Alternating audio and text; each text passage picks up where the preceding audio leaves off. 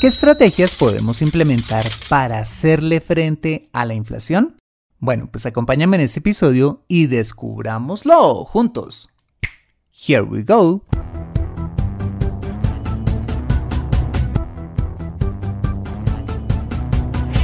Bienvenido a Consejo Financiero, el podcast de finanzas personales donde aprenderás a manejar inteligentemente tu dinero, salir de deudas, tomar buenas decisiones financieras y alcanzar una prosperidad sólida y duradera. Consejo Financiero son finanzas personales prácticas para gente como tú que desean transformar su futuro financiero. Bienvenido a bordo.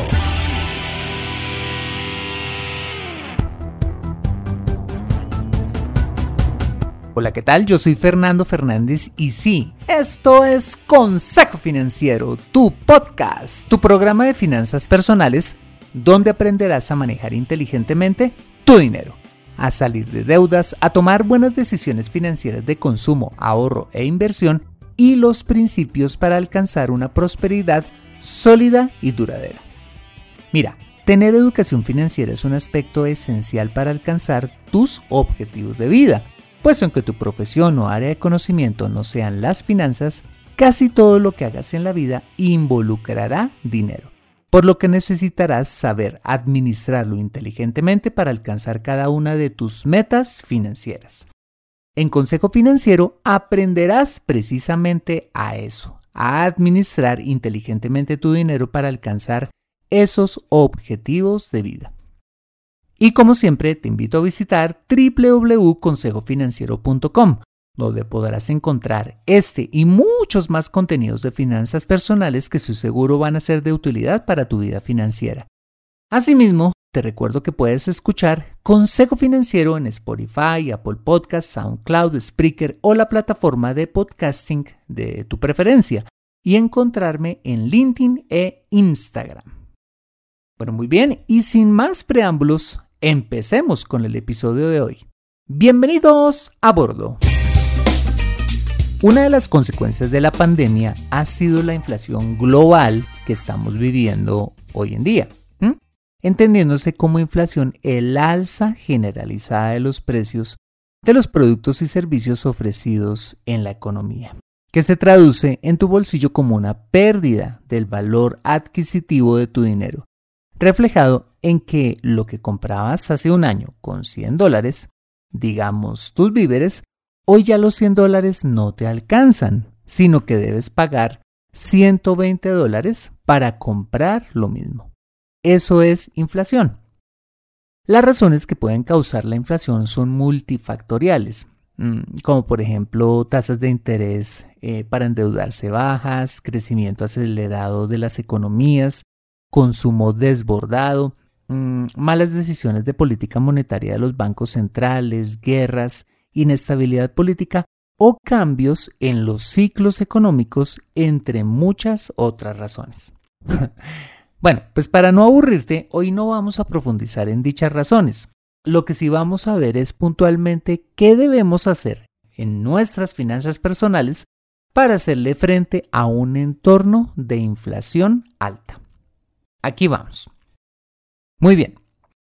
Pues el primer tip que quiero darte para hacer frente a un panorama de inflación es ahorrar tanto como puedas un porcentaje de tus ingresos para un futuro donde las cosas van a estar más y más caras.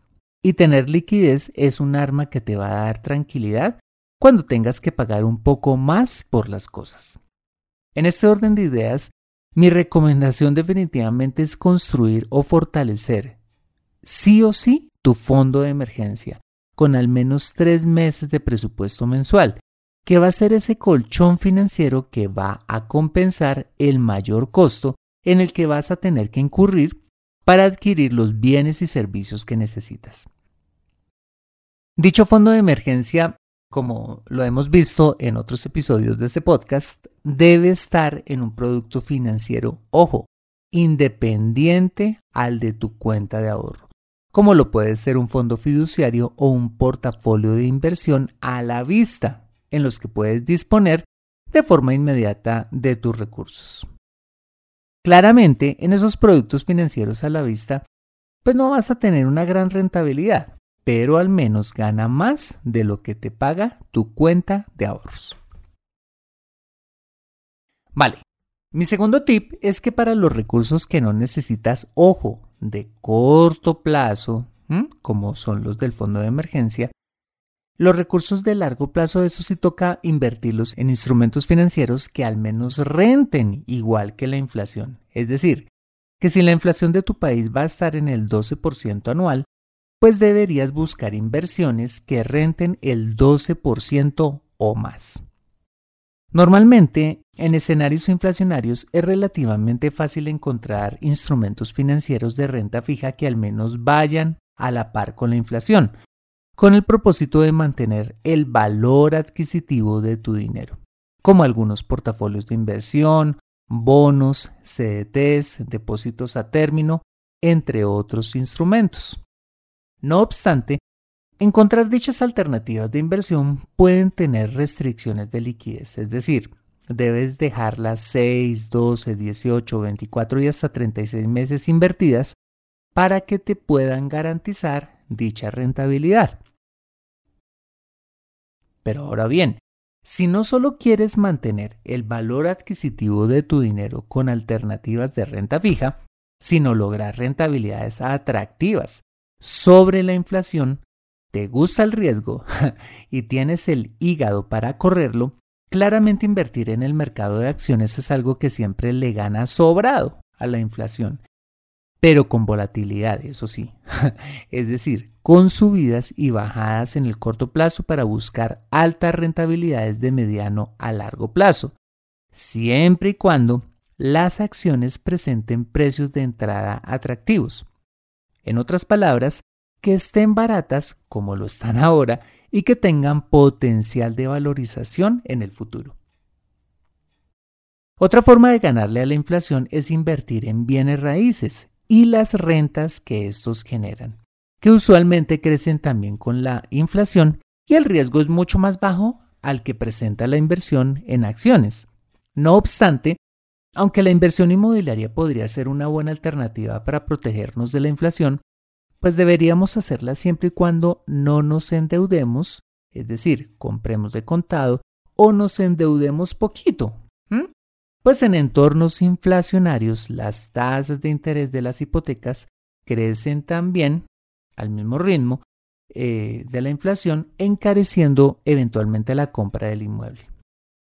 Conclusión, para aquellos recursos que no necesitas de corto plazo, debemos sí o sí buscar invertirlos en instrumentos financieros que los protejan de la inflación y que, idealmente, puedan crecer por encima de la misma, dependiendo, eso sí, del riesgo que quieras asumir. Muy bien, hasta ahora hemos hablado de lo que tenemos que hacer con nuestros recursos líquidos, pero no hemos hablado nada en torno al gasto. Bueno, pues mi tercer tip es claramente practicar el consumo inteligente, es decir, darle prioridad en nuestro presupuesto a los gastos básicos, es decir, todos aquellos vitales para nuestra sobrevivencia, como lo son la alimentación, el transporte, el pago de servicios públicos, la educación o el pago de la vivienda, entre otros rubros. Eso quiere decir que en escenarios inflacionarios debemos restringir un poco el gasto discrecional, es decir, las salidas a comer, a viajar, a cambiar el carro, a comprar una televisión más grande o comprarte unos zapatos nuevos. ¿Por qué? Primero, porque igual todos esos bienes de consumo te van a salir más caros. y en segundo lugar, porque estás sacrificando flujo de caja que bien vas a necesitar en el futuro. Haz de cuenta que estar en un escenario de inflación es como cuando estábamos en la pandemia, o sea, en una crisis donde la liquidez era demasiado importante como medio para atravesar con éxito este tipo de temporadas. Y la inflación es una de estas épocas. En ese orden de ideas, mi tip número 4 es que si está en tus posibilidades hacerlo, adelanta la compra de bienes o servicios vitales que pueden subir de precio en el futuro.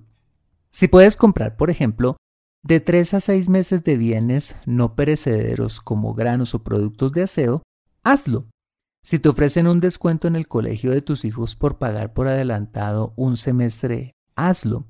Si el precio de la gasolina va en ascenso, tanquea siempre full tu vehículo antes de que eh, siga subiendo más la gasolina. Eh, si comprarte la tarjeta de seis meses o un año del autobús o el metro va a evitarte tener que pagar incrementos futuros en el costo del transporte, hazlo a ojo cerrado. Conclusión, adelantar compras es una buena estrategia para protegernos de la inflación, siempre y cuando tengamos la liquidez para hacerlo. Vale, aunque suene obvio, mi quinto y último tip es no endeudarte, ni ahora ni nunca porque como ya te lo decía, a mayor inflación, mayores tasas de interés, en especial en crédito de consumo, es decir, en tarjetas de crédito, préstamos de libre inversión y de vehículo. Si las tasas de crédito de consumo ya son per se carísimas, ¿qué podemos esperar de un entorno inflacionario? Pues tasas aún más caras que se comen tu ingreso y tu patrimonio a mayor velocidad. Por eso es que tenemos que tener un buen fondo de emergencia, con el cual podamos solventar escenarios inflacionarios, en lugar de recurrir a la deuda para llegar a fin de mes. Bueno, pues esos fueron los seis tips para hacerle frente a la inflación, que estoy seguro te van a ayudar a pasar con éxito cualquier crisis como esta.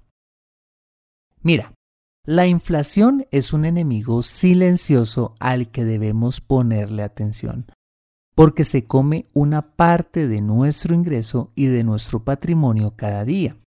No hacer nada en escenarios como este es lo peor que podemos hacer para nuestras finanzas personales, por lo que te invito a que tomes cartas en el asunto ya mismo. Recuerda, pararle bolas, como decimos en Colombia, a esos indicadores económicos que parecieran muy lejanos a nosotros, de verdad que puede hacer la diferencia en nuestras finanzas personales. Te dejo con esta frase del libro de Proverbios eh, con el cual creo podemos cerrar este episodio y es, el prudente se anticipa al peligro y toma precauciones. El simplón avanza a ciegas y sufre las consecuencias. ¿Preparado para tomar precauciones en tu vida personal y financiera? Aprende a controlar tu dinero en Consejo Financiero. Bueno, muy bien, este ha sido el episodio número 249 de Consejo Financiero. Si te ha gustado este episodio, házmelo saber con una valiosísima reseña en la plataforma donde me escuches. Mira, esto es de mucho valor para mí porque cuando te tomas el tiempo de escribirla, sea larga o cortica, hace que el programa se posicione aún más y yo pueda llegar a muchas más personas. Asimismo, te invito a compartir este episodio a través de tus redes sociales con tus contactos, familia o amigos a quienes consideres les sea útil este episodio para su vida financiera y personal. Bueno, muy bien, yo soy Fernando Fernández, tu asesor financiero y anfitrión de este programa. En la edición de este podcast, José Luis Calderón. Muchas gracias por compartir tu tiempo conmigo haciendo mercado, practicando muro de escalar, metida en las cobijas con un buen café o donde quiera que estés y recuerda. Consejo Financiero son finanzas personales prácticas para gente como tú que desean transformar su futuro financiero. Buena semana y nos vemos con más de Consejo Financiero el próximo lunes a las 5 pm hora de Colombia o Perú, 4 pm hora de Ciudad de Guatemala. See you later.